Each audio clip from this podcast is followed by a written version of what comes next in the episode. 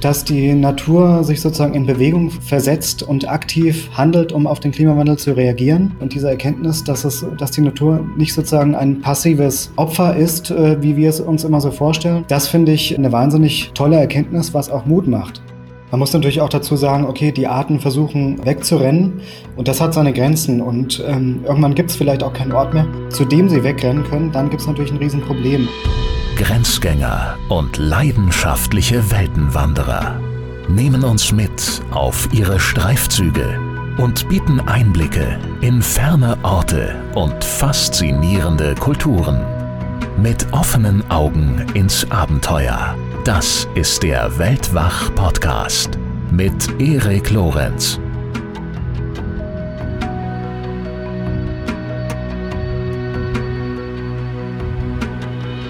Dass die Temperaturen auf der Erde steigen, das ähm, ja, wissen wir alle, würde ich sagen. Aber wie sich diese Veränderungen auf die Tier- und Pflanzenwelt auswirken, das war zumindest mir im Detail ehrlich gesagt nicht gänzlich bewusst. Jedenfalls nicht, bevor ich das Buch gelesen habe, über das wir heute sprechen wollen. Denn Tiere und Pflanzen sind an bestimmte Gegebenheiten angepasst. Klar, Stichwort Evolution.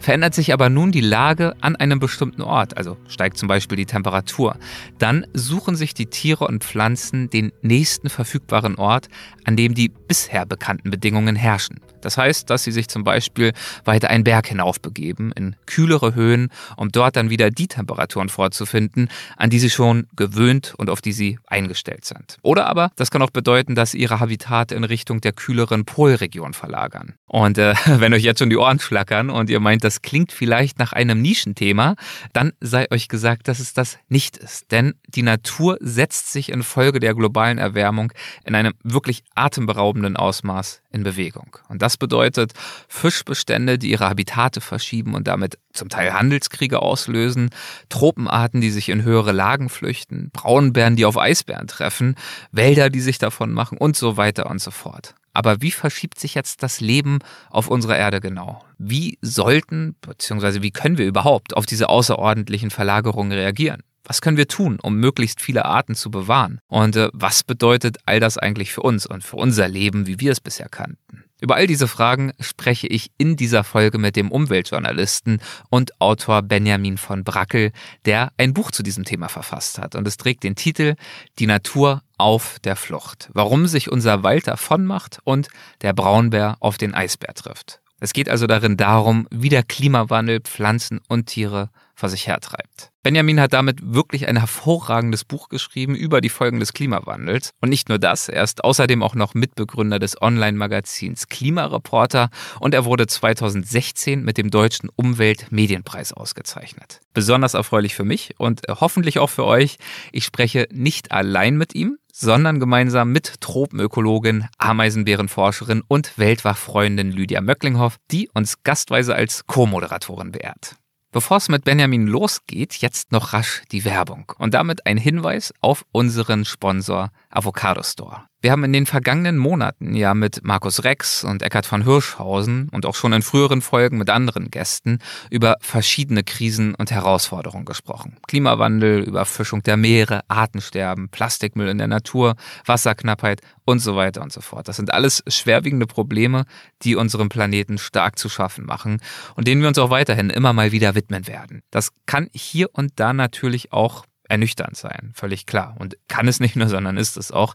Aber ich halte diese Themen für wichtig. Die gute Nachricht ist allerdings bei alledem, mit einem nachhaltigeren Lebensstil können wir aktiv etwas unternehmen, das ist klar, und wir tun uns dabei selbst auch einen Gefallen. Nachhaltigkeit, und das kam ja auch schon bei diversen Gesprächen in unseren früheren Folgen zum Tragen, Nachhaltigkeit bedeutet eben mitnichten zwangsläufig Verzicht. Das ist ja ein häufiges Missverständnis, sondern oftmals eher ein Zugewinn an Lebensqualität. Und davon ist auch Avocado Store überzeugt. Klar, Wandel bedeutet nicht von heute auf morgen alles anders zu machen, sondern vielmehr führt realistischerweise einen Schritt zum nächsten. Und auf dieser Reise möchte euch der Online-Marktplatz inspirieren und die Suche nach nachhaltigen Produktalternativen so einfach wie möglich machen. Wer sich bei Avocado Store umschaut, merkt schnell, ein grüner Lifestyle fühlt sich richtig gut an. Sei es das erste Paar Schuhe aus veganen Materialien, tolle Basics wie Unterwäsche aus Biobaumwolle oder auch eine recycelte Yogamatte. Schaut doch also gern einmal bei avocadostore.de vorbei. Mit dem Rabattcode WELTWACH, der ist einzugeben im Bezahlprozess,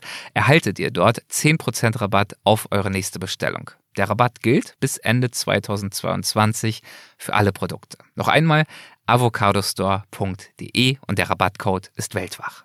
So viel zur Werbung und jetzt zu Benjamin von Brackel und der Natur auf der Flucht. Zum Einstieg gibt es eine Mini-Lesung von Benjamin. Los geht's. Um vier Uhr nachts liegt die Cordillera del Pantiacoya noch im Dunkeln.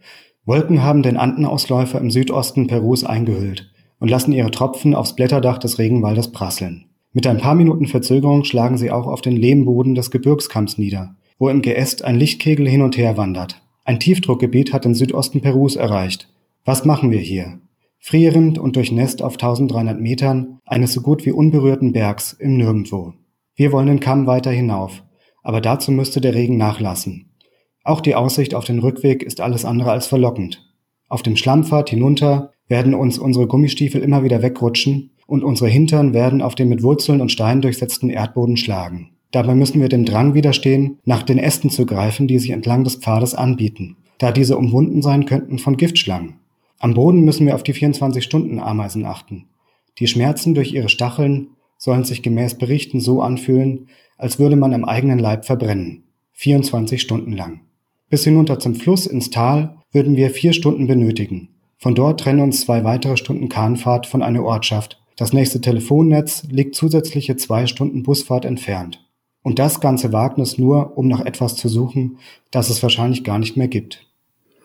Ja, und mit diesen Worten herzlich willkommen, Benjamin von Brackel bei Weltwach. Herzlich willkommen und vielen Dank fürs Lesen. Hi. Ja, hi. Schön hier zu sein. Schön, dass du dir die Zeit nimmst. Und genauso schön ist es, dass auch Lydia sich die Zeit nimmt, denn ja. Lydia Möcklinghoff ist auch dabei. Hi Lydia. Hallo, ich bin heute auch da. Sehr, sehr schön, das freut mich. Wo bist du, Lydia? Ich glaube, den Hintergrund kenne ich. Du, das ja. ist da alles sehr, sehr rot, sehr viel äh, Stoff hängt da. Du bist in Köln, ja. so sieht's aus, oder? Genau, ich bin in meiner Wohnung in meiner kleinen zusammengebastelten Sprecherkabine, genau wie du äh, da drüben. Ja, ja. Und das kennen wir natürlich vom Geo-Podcast. So ist es. Das sehen wir uns ja regelmäßig mäßig. Ja, ich muss sagen, deine Sprecherkabine macht ein bisschen mehr her. Das äh, hat zwar so einen gewissen Jahrmarktsflair, also so rosa Stoffbahn und so Leuchtgirlanden. Ich habe so das Gefühl, ja. du packst ja gleich die Wahrsagerbibel aus oder so und liest mir aus der Hand. Eben, es geht ja heute um, äh, um das Artensterben und den Artenschutz. Von daher äh, kann ich vielleicht nachher noch wahrsagen, wie es denn, wie viel Hoffnung wir haben können. das wäre gut zu wissen. Mal schauen, ob wir das wissen wollen. Da wird uns äh, ja. Benjamin gleich mehr zu sagen können. Benjamin, wo bist du denn? Ich sitze hier in Berlin, genau. In Berlin äh, Friedrichshain habe ich mein Büro mhm. als freier Journalist. Ach ja. schön, meine alte Heimat. Ähm, du hast uns äh, gerade einen Auszug vorgelesen aus einer Reportage, die du vor einiger Zeit geschrieben hast. Und ich würde sehr gern zum Einstieg einmal ein bisschen näher eingehen auf die Situation, die du darin beschreibst. Äh, wir befinden uns ja im Regenwald im Südosten Perus. Und du sprichst in dieser Reportage von wir. Mit wem warst du dort denn unterwegs? Genau, ich war dort nicht äh, alleine, sondern war unterwegs mit Alex Wiebe, das ist ein 22-jähriger äh, Biologiestudent aus Amerika, und äh, mit unserem Koch und Reisehelfer César äh, und dann noch mit zwei jungen Männern äh, aus einer lokalen äh, indigenen Gruppe, die uns sozusagen mit ihren Macheten den Weg freigeschlagen haben. Wer ist Alex? Warum warst du mit ihm unterwegs? Ja, also Alex ist, äh, wie gesagt, ein Biologiestudent, ja. aber äh, ein besonderer. Also ähm, genau, man kann ihn wirklich fast den äh, weltbesten Vogelentdecker nennen, das stimmt schon. Unter Ornithologen gibt es so einen Wettbewerb, einen internationalen, der nennt sich Big Day. Sozusagen an vier, in 24 Stunden kommen dann äh, alle möglichen Ornithologen an einem Ort der Welt zusammen und müssen eben in dieser Zeit versuchen, möglichst viele Vogelarten zu bestimmen. Mhm und das zu Fuß. Und äh, Alex Wiebe äh, stellt in dem Wettbewerb eben den äh, Weltrekord. Das macht ihn so interessant. und das mit 22, also das heißt, er hat ja wahrscheinlich alle möglichen alt eingesessenen Biologen, Vogelexperten, Ornithologen mit jahrzehntelanger Erfahrung äh, übertrumpft. Das stimmt, das stimmt. Also er ist wirklich einfach ein wahnsinniger Vogelnerd, der abends im Bett noch äh, Vogelstimmen äh, lernt und äh, jede Chance ergreift, sozusagen rauszugehen und äh, möglichst viele Vögel zu zählen, ja. Und warum wart ihr dort unterwegs? Was hat euch dort in den Dschungel verschlagen? Im Prinzip eigentlich wollte ich zuerst gar nicht mit ihm dorthin, sondern mit seinem Mentor äh, Benjamin Freeman. Der hat nämlich vor ein paar Jahren eine Studie geschrieben, in dem er ein Phänomen beschrieben hat, das sich Rolltreppe ins Aussterben nennt. Dabei ging es darum, dass äh, schon in den 80er Jahren dieser Berg, auf dem ich war in Peru, kartiert worden war und es wurde sozusagen geschaut, auf welcher Höhe befinden sich welche Vogelarten.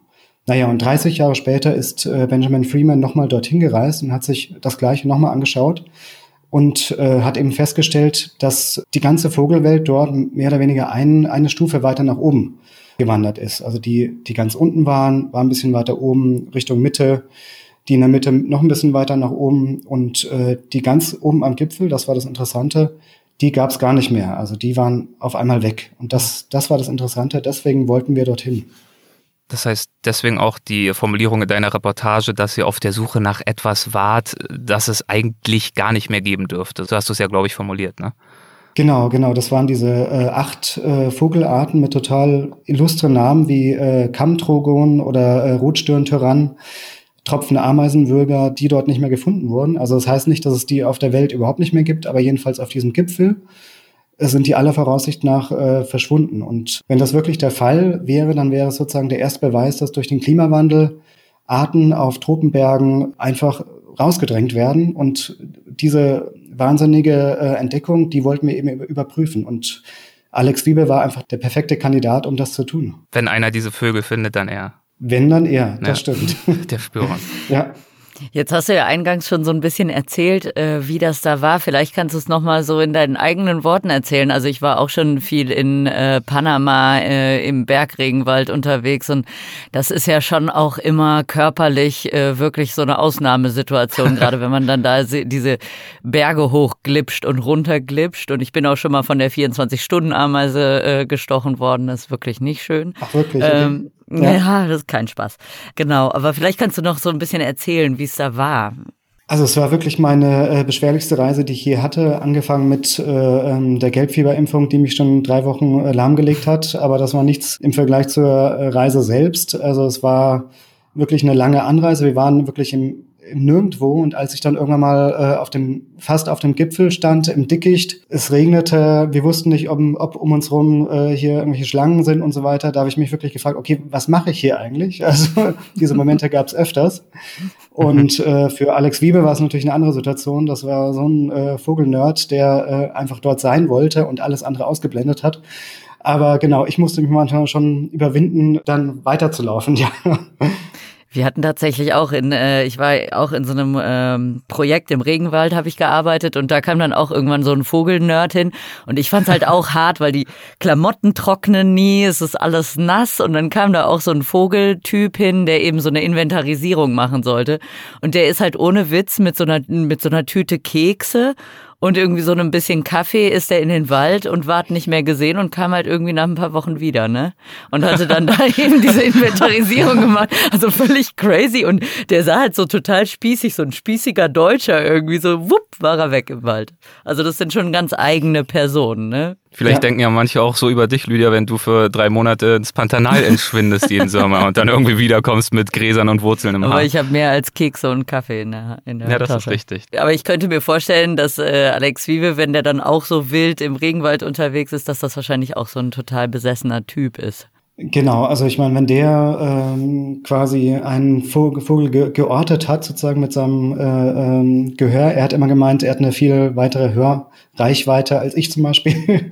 und dann ist er dann einfach losgestapft und hat alles andere ausgeblendet und wollte dem auf den Grund gehen. Dieser Berg, wie können wir uns den vorstellen? Also ist das ein großer, schroffer Gipfel oder ist, das, äh, ist der komplett von Dschungel bedeckt bis oben hin? Wie, wie exponiert ist der? Also im Prinzip war es kein Berg, sondern eine, ähm, wie, wie man schon sagt, Cordillera, also quasi ein ganzer mhm. Gebirgskamm. Ähm, kann man sich vorstellen wie eine Pyramide, die einfach immer weiterläuft. Das war komplett bewaldet. Dort gibt's auch keine Siedlung oder so. Und äh, Menschen waren dann in 30 Jahren vielleicht eine Handvoll. Also es waren die Wissenschaftler, die ich beschrieben habe, die sich das angeschaut haben und ansonsten nichts vollkommener Wildnis. Was habt ihr dort gefunden? In Sachen Vögeln? Also habt ihr diese Arten, die damals weiter nach oben gewandert sind und dann zum Teil auch schon verschwunden waren, habt ihr die wiederentdecken können?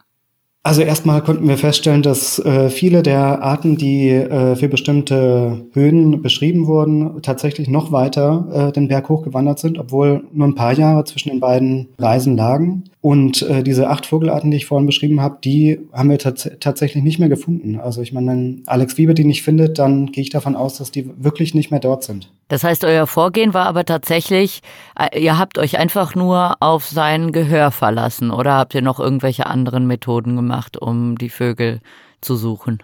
Genau, sein Gehör. Also ich, es gibt noch andere Methoden. Äh, in den 80ern äh, teilweise sind die Wissenschaftler so vorgegangen, dass sie die äh, Vögel mehr oder weniger aus, dem, aus der Luft abgeknallt haben und dann äh, eingesammelt haben.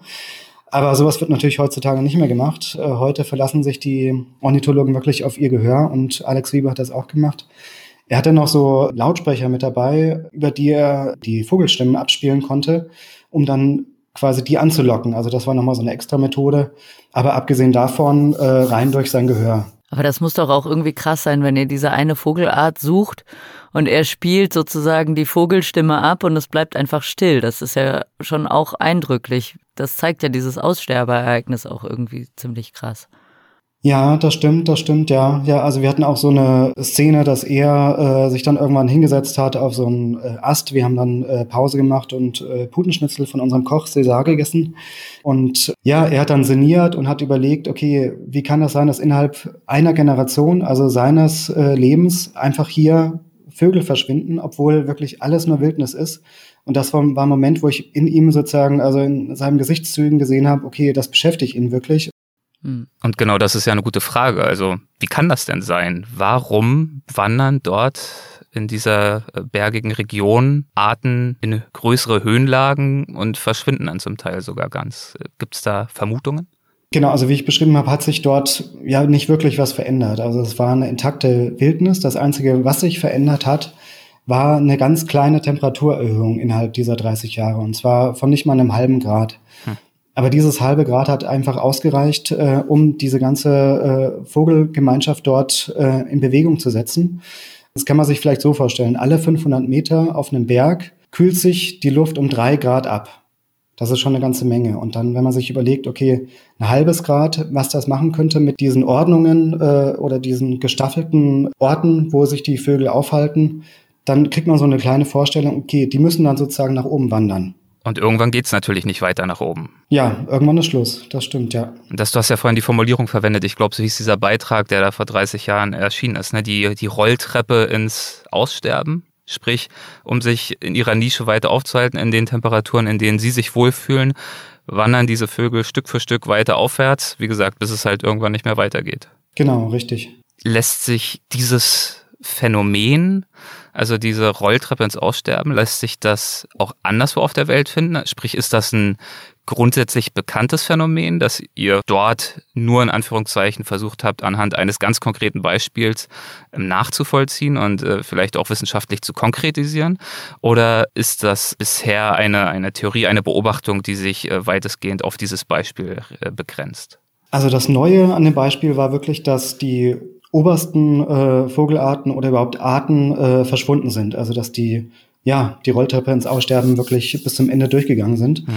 Dass sich Arten äh, die Berge hinaufbewegen aufgrund des Klimawandels, das äh, sieht man schon überall auf der Welt. Also man kann eigentlich sich jeden Berg rauspicken, man, zum Beispiel auch die Alpen kann man sich rauspicken und sieht dort, dass sich äh, die Vegetation wirklich Stück für Stück nach oben verschiebt, mit ihr auch die Baumgrenze. Das ist sozusagen durch wirklich unzählige Studien inzwischen nachgewiesen. Es gibt ja auch Orte, wo es keinen Berg gibt. Ne? Und äh, auch dort verschieben sich die Arten quasi dann nicht äh, nach oben, sondern in Richtung der Pole, quasi dorthin, wo es kühler wird. Und äh, diesen Prozess, auch den kann man äh, überall auf der Welt sehen. Also dass sich die Arten weg vom Äquator Richtung der Pole verschieben, im Ozean genauso wie äh, auf den äh, Kontinenten. Genau, ja, ich kenne das zum Beispiel von den Lemmingen, ne? Die äh, brauchen eine so und so lange äh, Schneedecke, um da ihre Reproduktion machen zu können und das klappt nicht mehr so gut und deswegen wandern die immer weiter nördlich. Aber klar, die sind ja schon oben in Grönland. Da denkt man auch, gut, aber irgendwann geht's auch nicht mehr weiter nördlich und das ist ja wie bei den Bergen. Irgendwann ist man oben angekommen, ne? Und bei den Lemmingen hat das dann eben auch so einen ganzen Kaskadeneffekt. Die sind ja ganz grundlegend für die, für die Nahrungskette dort und äh, deswegen gehen jetzt Eisbären weil diese ganze Nahrungskette gestört ist, dann auf Vogelkolonien zu und so. Also das ist ja dann, verschiebt sich nicht nur ein Tier, sondern dann verschiebt sich ja im Prinzip alles, gerät ja irgendwie so aus der Reihenfolge. Genau, also das Problem, das du ansprichst, ist äh, natürlich äh, das zentrale Problem, dass irgendwann Schluss ist, dass irgendwann eine Sackgasse äh, erreicht ist. Also im Prinzip ist es ja eine gute Sache, dass sich die äh, Arten auf der Welt, äh, Tiere und Pflanzen bewegen können und dass die auf den Klimawandel reagieren können, indem sie einfach äh, kühlere Gefilde aufsuchen. Das ist eine wirklich erstaunliche Anpassungsleistung an den Klimawandel. Aber wie gesagt, wenn es irgendwann zu warm wird oder äh, genau die Sackgasse dann erreicht ist, dann kriegen wir ein richtiges Problem und dann fangen auch die äh, Arten an auszusterben. Genau, und das sind die Orte, wo wir dann in Zukunft die großen Aussterbeereignisse sehen werden, ja. Und ich denke dann auch, aber da sprechen wir, glaube ich, nachher noch drüber, dass ja auch dazu kommt, dass sich äh, Natur und Tiere heutzutage gar nicht mehr so frei bewegen können. Ne? Teilweise gibt es dann Schutzgebiete für eine Tierart, die sich aber eigentlich verschieben müsste, aber überall sind ja Menschen. Ne? Oder Eisbären weichen aus in Gegenden, wo dann Menschen sind und dann kommt es eben auch zu Konflikten. Also die Natur kann sich ja nicht mehr, wie zum Beispiel äh, in den letzten Eiszeiten, dann einfach frei verschieben. Das kommt ja noch dazu. Genau, genau. Es gibt sozusagen die zwei Begrenzungen. Einmal hier äh, die natürlichen Begrenzungen wie Kontinentalränder, wie Berge, Flüsse, äh, alles Mögliche. Ne? Und auf der anderen Seite sind, sind die Begrenzungen durch uns äh, dort einfach. Straßen, äh, Siedlungen, Ackerflächen und so weiter. Also wir haben sozusagen die ganze Artenwelt so eingekesselt, dass die oft überhaupt nicht mehr ausweichen kann vor dem Klimawandel. Ja, das stimmt. Mhm. Okay, also ich habe jetzt verstanden, dass die Tier- und Pflanzenwelt auf den Klimawandel mitunter reagiert, indem sie sich in kühlere Gefilde flüchtet, also auf Anhöhen oder auch in Richtung der Pole. Was mir daran noch nicht so ganz klar ist, also ja, ich verstehe, Sie möchten sozusagen weiterhin dort leben, wo sozusagen die Temperaturen herrschen, die Sie gewöhnt sind, auf die Sie sich eingestellt und angepasst haben. Aber äh, Temperatur allein ist ja auch nicht unbedingt ausreichend, um als Art fortbestehen zu können, sondern eine Art ist ja unter anderem auch angewiesen auf ganz bestimmte Nahrungsquellen. Ähm, wie funktioniert das denn? Also flüchten dann gesamte Ökosysteme gleichzeitig, also die Pflanzen, die Tiere, die Fressfeinde und so weiter, alle gleichzeitig und gleich schnell? Wahrscheinlich ja nicht, oder? Genau, das waren jetzt sozusagen zwei Fragen, aber zwei super wichtige. Einmal sozusagen der Mechanismus dahinter. Und äh, das stimmt. Also ich meine, es gibt beide Arten. Einmal können Arten wirklich durch die äh, Temperatur gezwungen sein, quasi andere Orte aufzusuchen oder quasi sie sterben einfach. Das kann ja auch sein, dass in einem Verbreitungsgebiet von einer bestimmten Art der südliche Teil wegbricht, weil es dort einfach zu warm wird. Was weiß ich, Hummeln, die dann einfach bei der Hitzewelle aus der Luft herunterfallen. Also das gibt's auch.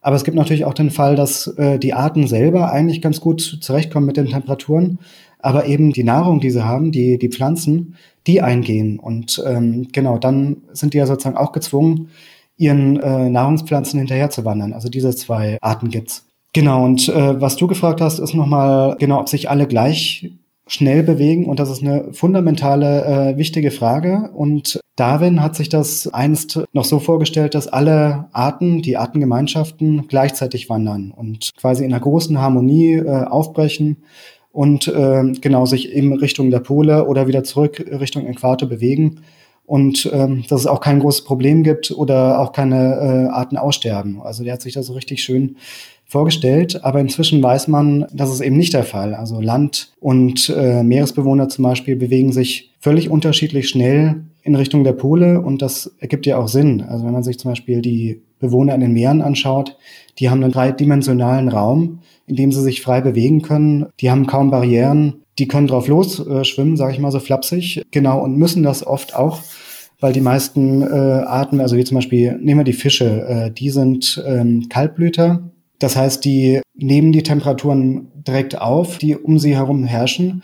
Die müssen sich also äh, ständig neu fortbewegen, je nachdem, wo welche Temperaturen herrschen. Die sind gezwungen, sofort zu reagieren. Und äh, diese beiden Kombinationen treiben natürlich die Meeresbewohner viel schneller in Richtung der Pole als äh, die Landbewohner. Mhm. Und dazu kommt ja auch, dass äh, sich Tiere mit einem einfacheren genetischen Bauplan einfach schneller anpassen können, zum Beispiel, oder Lebewesen mit einem einfacheren Bauplan als Tiere mit einem komplexeren. Ne? Ich denke da zum Beispiel an die Kohlmeise, die ja eigentlich daran angepasst ist, im Frühjahr genau dann Jungtiere zu haben, wenn gerade die Insekten Larven haben. Die Insekten haben sich aber schon an den Klimawandel angepasst, das heißt, die entwickeln sich früher und die Larven sind früher da und dann sind die Kohlmeisen Jungtiere sind sozusagen zu spät, weil die Kohlmeise einfach komplexer ist genetisch und sich deswegen langsamer anpasst an diese Veränderung.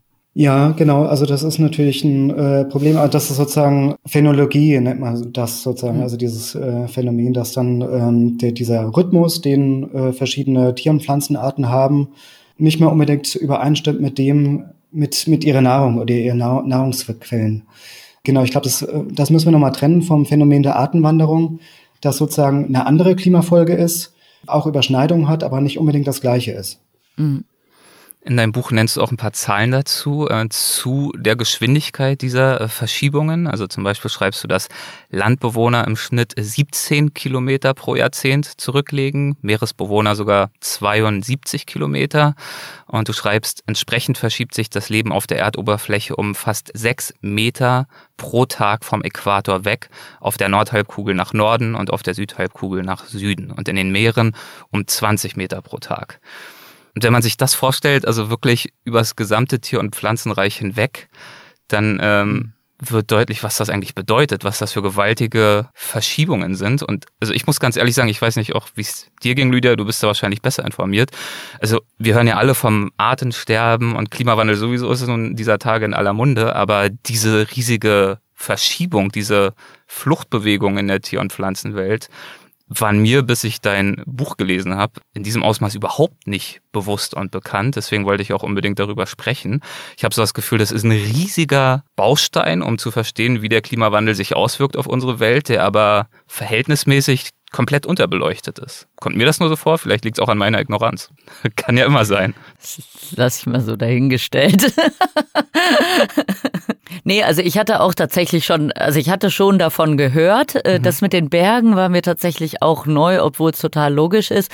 Diese globale Bewegung, davon hatte ich gehört, aber äh, was mir echt nicht klar war und was mich total beeindruckt hat, war diese Geschwindigkeit, ne? Wie mhm. schnell das äh, stattfindet, das war mir echt nicht klar. Also man muss vielleicht nochmal sagen, ähm, die bewegen sich ja nicht alle sozusagen mit sechs Meter pro Tag. Das war, glaube ich, der, der Vergleich. Äh, das ist sozusagen ein Schnitt. Also man hat zum Beispiel Arten wie jetzt äh, Plankton, Planktonarten, mhm. die äh, hunderte von Kilometer bereits äh, zurückgelegt haben, weil die einfach mit den Meeresströmungen wahnsinnig schnell sind. Ne? Jetzt nehmen wir zum Beispiel eine andere Art äh, oder andere ähm, Klasse, ja, Amphibien, Frösche, die jetzt irgendwie angepasst sind auf einen bestimmten Teich oder so. Die können natürlich nicht so schnell äh, weghoppeln, das geht nicht. Also quasi in diesem äh, Spektrum, genau, da bewegt sich's. Oder nehmen wir äh, Bäume, die festgewurzelt sind und quasi über ihre Samen äh, sich weiter verbreiten können in andere äh, Gebiete, aber selbst äh, natürlich nicht mhm. weglaufen können. Klar, das sind äh, Durchschnittswerte, aber ich habe bei der Lektüre des Buches schon den Eindruck erhalten, und deswegen, also hast du das, glaube ich, auch geschrieben, dass diese Bewegungen und Veränderungen ziemlich große Folgen haben. Also die Folgen sieht man auch heute schon und die werden drastisch sein. Also nehmen wir das Gesundheitssystem, äh, wenn sich zum Beispiel äh, Tropenmücken in unsere Gefilde dann äh, verschieben oder äh, die Forstwirtschaft, wenn sich unsere Wälder vollkommen neu gruppieren oder die Bäume, von denen wir bisher vor allem gelebt haben, die einfach nicht mehr dort sein werden, die Baumarten, äh, dann kriegen wir natürlich Riesenprobleme. Und ähm, das passiert jetzt alles gerade schon. Wie bist du denn selbst auf dieses Thema aufmerksam geworden und ähm, warum hast du entschieden, dich so ausgiebig mit genau diesem Thema beschäftigen zu wollen? Also ich muss zugeben, äh, bis vor ein paar Jahren hatte ich auch noch keinen blassen Schimmer, dass äh, diese äh, Völkerwanderung der Arten überhaupt existiert. Ähm, genau, das war eher Zufall. Also ich hatte eine Studie über die Ozeanversauerung in den Händen und da stand eben ein Satz, und zwar, dass sich der Kabeljau in der Nordsee Richtung Norden bewegt, also mhm. hunderte Kilometer. Und den Satz muss ich erstmal zweimal lesen weil ich den so unglaublich fand, dass, dass das passiert, weil ich dachte, okay, wenn der Kabeljau sich nach Norden verschiebt, vielleicht machen das auch andere Fischarten. Und wenn vielleicht auch andere Fischarten das machen, vielleicht machen das auch ähm, Bewohner an Land. Vielleicht sogar alle. Und äh, genau, in, ich hatte dann sozusagen die, die Vorstellung von dieser riesigen äh, Verschiebung des Lebens auf der Welt. Und äh, sollte das der Fall sein, dann wären natürlich die Folgen total krass. Und ähm, genau das hat mich sozusagen bis heute angetrieben, herauszukriegen, äh, was da überhaupt gerade passiert und ob wirklich das in diesem Ausmaß wirklich geschieht auf der Welt. Du schreibst in deinem Buch auch, dass äh, Artenverbünde auf der Erde eigentlich nichts sind als vorübergehende Zweckgemeinschaften. Das galt ja zu einem gewissen Teil wahrscheinlich auch schon immer, nicht wahr? Also dass diese Zweckgemeinschaften ja flexible Gebildete sind, die zusammenkommen für bestimmte Jahrzehnte, Jahrhunderte, Jahrtausende, sich dann wieder auflösen und verändern. Inwiefern würdest du sagen, jetzt infolge des Klimawandels und der Zeit der Veränderung, in der wir leben, findet diese Veränderung jetzt deutlich beschleunigt statt und auf eine Art und Weise, wo es äh, brenzlig wird und wo die Arten Schwierigkeiten haben, sich auf diese Veränderungen einzustellen. Wie können wir abschätzen, ob diese Veränderungen zum Teil auch natürlich sind oder eben problematisch?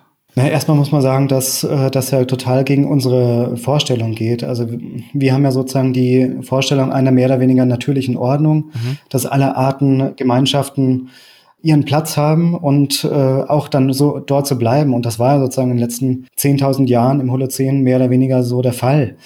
Ähm, deswegen müssen wir uns erstmal an die Idee gewöhnen, dass das überhaupt so nicht, nicht der Fall ist. Also dass äh, mit jedem Klimawechsel die Arten, indem sie sich äh, ganz individuell äh, schnell fortbewegen, ganz neu vermischen. Also natürlich äh, hat das Grenzen, also jede Art kann sich natürlich nur in ihre äh, Klimanische einrichten, aber trotzdem gibt's immer wieder neue Mischungen und ähm, ganz neue Artenverbünde und das werden wir in Zukunft noch viel mehr sehen. Ja, und genau, und die zweite Frage war nochmal, oder? äh, ja. Nee, ich glaube, das hat so gepasst. Ähm, Lydia? Genau, ja, und man muss ja auch, es ist ja einfach die Realität, dass wir erst seit wenigen Jahrzehnten, vielleicht Jahrhunderten äh, anfangen, die Welt um uns rum zu verstehen, aber das ist ja nur eine Mo Momentaufnahme in der Erdgeschichte, ne? Und irgendwie hat man so das Gefühl, äh, dass das so absolut ist, aber ist es natürlich nicht, äh, sondern es ist einfach unsere, unser Wahrnehmungshorizont. Ja, und der andere Punkt ist, dass äh, die Arten uns damit auch zeigen, was gerade passiert. Ne? Also indem überall auf der Welt sich Tiere und Pflanzen äh, verschieben, dann bekommt der Klimawandel auch so eine Lebendigkeit und ähm, genau, die halten uns sozusagen den Spiegel vor Augen, was gerade wirklich passiert und äh, wir im Gegensatz ja versuchen das größtenteils zu ignorieren. Hm. Okay, und auf diese Veränderung bist du also vor einigen Jahren aufmerksam geworden, ähm, hast dich dann ausführlicher damit beschäftigt. Ähm, machen wir vielleicht äh, bei der Gelegenheit noch einen kleinen äh, Schritt zurück. Wie ist es denn überhaupt dazu gekommen, dass du dich als Journalist für Themen interessierst wie Klimawandel, Artensterben, äh, Extremwetter sind ja auch Themen, mit denen du dich auseinandersetzt. Wie ist es zu dieser Schwerpunktsetzung für dich gekommen? Ja, das äh, war ein langer Weg. Also ich habe jetzt nicht äh, Biologie studiert, sondern Politikwissenschaften und bin dazu eher erstmal im Journalismus äh, auf die Energiewende und Klimapolitik gekommen, habe aber dann irgendwann festgestellt, dass das, was mich am meisten interessiert, die tatsächlichen Klimafolgen sind. Also weil äh, es wurde immer über den Klimawandel in, auf so eine abstrakte Weise geredet. Also niemand, für niemanden war das so richtig greifbar. Klar, heute ist es anders, aber trotzdem ist es für viele Leute immer noch ein relativ abstraktes Thema. Und was mich interessiert, was ich wissen wollte, ist, okay, was heißt das konkret für uns? Wo können wir den Klimawandel sehen? Und ähm, genau deswegen hatte ich ja sozusagen auch das Buch davor, Wütendes Wetter, mit äh, der Klimaforscherin Friederike Otto äh, geschrieben, in dem wir aufgezeigt haben, äh, was in der Welt an Extremwetter passiert und wie der Klimawandel das verändert hat. Also das ist sozusagen das, was mich interessiert und äh, wahrscheinlich viele Leute auch. Ja, wütendes Wetter, da warst du ja auch leider auf der Höhe der Zeit. Und wenn wir jetzt auch sehen, was uns 2021 in Deutschland so widerfahren ist, Hochwasser, Überschwemmungen, was geht in dir vor, wenn du solcherlei Nachrichten hörst, nachdem du dich mit diesen Themen als Umweltjournalist so ausgiebig beschäftigt hast? Also ich muss sagen, was man in den Nachrichten gesehen hat, zum Beispiel zum, zum Ahrtal, äh, die Überschwemmung, das hat auch mich wahnsinnig überrascht. Also obwohl ich äh, wirklich äh, jede Woche mich mit Klimafolgen beschäftige und äh, die Studienlage kenne und das versuche aufzuarbeiten. Also man weiß zwar, dass das sozusagen alles passieren kann, aber wenn es dann doch passiert, dann überrascht es einen absolut. Und man muss sagen, wenn man sowas sieht, dann ist es wirklich das, wie sich der Klimawandel anfühlt. So fühlt sich der Klimawandel an.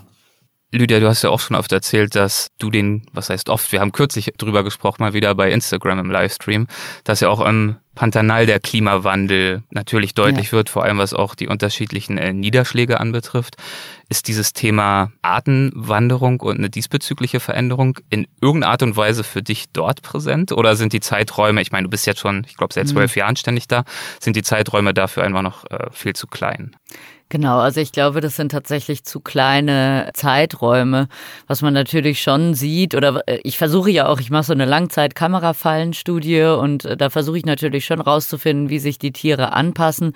Und daraus kann man ja dann vielleicht auch lesen, was sie für Ausweichspotenziale haben. Ne? Äh, mhm. Das versucht man ja auch rauszufinden, um dann eben Schwerpunkte sozusagen für Empfehlungen für die rote Liste und so weiter setzen zu können. Aber dass ich jetzt wirklich Wanderungen dort sehen kann, ähm, das ist nicht so. Im Moment ist es eher so, dass sich die Menschen verzweifelt versuchen, an diese neuen Gegebenheiten anzupassen wahrscheinlich jetzt, wenn irgendwie zwei Jahre lang mal irgendeine Tierart dir weniger oft vor die Linse läuft, ist es ja auch super schwer zu beurteilen, ist das jetzt Zufall? Gibt es ganz andere Gründe, warum das jetzt vielleicht momentan so ist? Ist natürlich auch dann schwer zuzuordnen. Genau, und äh, das Pantanal und allgemein auch die Tropen sind natürlich auch total chaotische Systeme. Deswegen sind ja die mhm. Berge auch äh, ein guter Ort, um zu forschen, weil da kann man zumindest, hat man dieses Höhenprofil, was nicht total chaotisch ist, weil ansonsten ist das, sind das einfach so Ökosysteme, wo alles ineinander greift. Und deswegen ist ja auch dieses Beispiel mit dem Lemming äh, so eindrücklich, äh, an dem äh, Bekannte von mir forschen, weil das ist natürlich oben in Grönland, das sind viel übersichtlichere und viel einfacher zu verstehende Systeme, weil einfach viel mehr, viel weniger Arten dran teilnehmen. Und dann kann man solche Bewegungen schon viel besser erkennen als in einem System, wo einfach alles ineinander greift und das Wetter einfach auch äh, macht, was es will. Also da ist zum Beispiel Grönland wirklich ein tolles System, um solche Sachen beobachten zu können. Hinzu kommt ja auch, dass die Tropen, die sind ja schon äh, die wärmste Region der Welt. Das heißt, dort können ja auch keine Tiere nachwandern. Also die bewegen sich ja sozusagen nur weg oder sterben weg. Das trifft dann äh, in den meisten Fällen eher, weil die sozusagen in den Tropen oft keine Ausweichmöglichkeiten haben. Also dort Bewegung zu sehen heißt oft einfach weniger Arten zu sehen. Mhm. Und das wiederum lässt sich natürlich wahrscheinlich schon, auch wenn es noch ein bisschen länger dauert als 10, 12 Jahre, äh, besonders gut beobachten durch solche Langzeitstudien, wie du sie ja durchführst, Lydia. Also das genau. wäre jetzt so mein Verständnis, dass gerade darin ja der Wert besteht, über wirklich Jahre, Jahrzehnte hinweg möglichst lange bestimmte Tierarten an bestimmten Orten zu beobachten, um eben nicht nur zu schauen, was passiert mit dieser Tierart im Kleinen, sondern daraus natürlich auch Rückschlüsse ziehen zu können für größere Veränderungen, die stattfinden und ihre Auswirkungen auf Ökosysteme. Genau, und da ist halt der Witz, dass es diese Langzeitstudien eigentlich kaum gibt, weil es dafür keine Gelder gibt wiederum. Ja. Also es gibt meistens nur Gelder für kurzfristige Projekte oder man muss, äh, wenn man neu beantragt, muss man immer vorweisen, was man Neues macht. Dabei ist ja die Idee, genauso wie du eben das Beispiel gebracht hast, äh, Benjamin, ist ja die Idee, an einem Ort dann wirklich mehrfach zu gucken und genau dasselbe zu machen, um eben diese äh, Veränderungen wahrzunehmen, äh, wahrnehmen zu können. Ne? Und nur so kann man eben feststellen, die Lemminge, dass die Probleme bekommen in der Reproduktion und nur so kann man eben feststellen, dass auf diesem Berg sich die Vögel langsam verschieben. Genau, und äh, genau, weil du auch die Tropen angesprochen hast, äh, dort, gerade dort, wo der Hotspot der Artenvielfalt auf der Welt ist, gibt es auch relativ wenig Studien, muss man sagen. Also die meisten Studien zur Artenwanderung gibt es einfach in unseren Breiten, weil das äh, auch Länder sind, äh, die viel Geld haben und gut finanzierte äh, Forscher, aber in den Tropen ja, diese Tropenberge, was dort passiert, die kann man an einer Hand vielleicht abzählen, hm. die untersucht wurden. Durch diese Verschiebung, äh, die wir jetzt schon angesprochen haben, ähm, ja, bewegen sich Arten. Das bedeutet natürlich auch, dass sich Arten plötzlich begegnen, die sich früher nie begegnet wären, bei denen sich heute aber dann plötzlich die Lebensräume zu überschneiden beginnen. Ähm, ein Beispiel, das du bringst, Benjamin, äh, sind zum Beispiel äh, die Grizzlybären und die Eisbären. Würdest du darauf mal eingehen? Wo beginnen die sich äh, zu begegnen und mit welchen Auswirkungen? Na, in äh, Kanada hat man äh, nicht nur beobachtet, dass sich äh, die beiden Arten begegnen, sondern man hat auch äh, festgestellt, dass sich die beiden Arten paaren. Genau, was ja eigentlich äh, äh, Ding der Unmöglichkeit ist, äh, dass sich zwei Arten paaren und äh, sozusagen Nachkommen kriegen, die dann auch nochmal äh, sich paaren können und äh, wiederum Nachkommen äh, kriegen können. Aber die sind äh, einfach noch so relativ äh, dicht beieinander in der Evolution, dass das möglich war. Und äh, genau diese Hybride, die dann daraus äh, entstanden sind, die nennt man äh, Cappuccino-Bären oder die Presse hat die so genannt, äh, beziehungsweise Pisleys. Und ähm, genau, das sind so, ja, wie soll ich sagen, Kreaturen, die werden, werden wir in Zukunft öfter sehen. Also so Paarungen, die einfach total überraschend sind. Genau, und da spielt aber ja auch wieder der Punkt rein, das sind ja wirklich diese fließenden Übergänge, weil einfach so viel gleichzeitig passiert, aber da spielt natürlich auch wieder der Punkt rein, dass die Tiere halt so oder so zunehmend weniger Platz haben und eben in viel kleineren Gebieten sozusagen aufeinander geworfen werden, ne? Äh, weil wir einfach viel zu viel Platz auf diesem Planeten einnehmen. Das spielt ja noch mit rein, die versuchen zu wandern und begegnen sich dann auch eher. Also beides, ja. Ich meine, die Grizzlybären, muss man sagen, die haben einfach auch mehr Platz. Also da ist sozusagen mhm.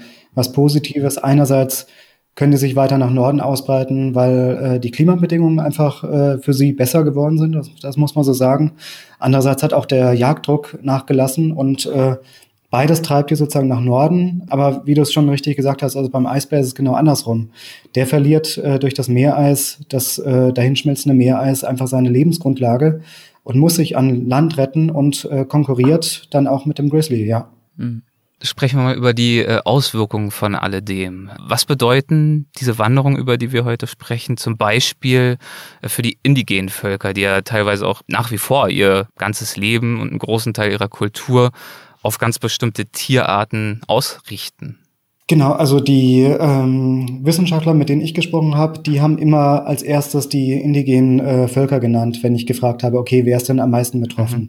Mhm. Wie zum Beispiel ein, äh, eine indigene Gruppe äh, im Norden Amerikas, sozusagen am höchsten Punkt Amerikas in, in Utqiagvik.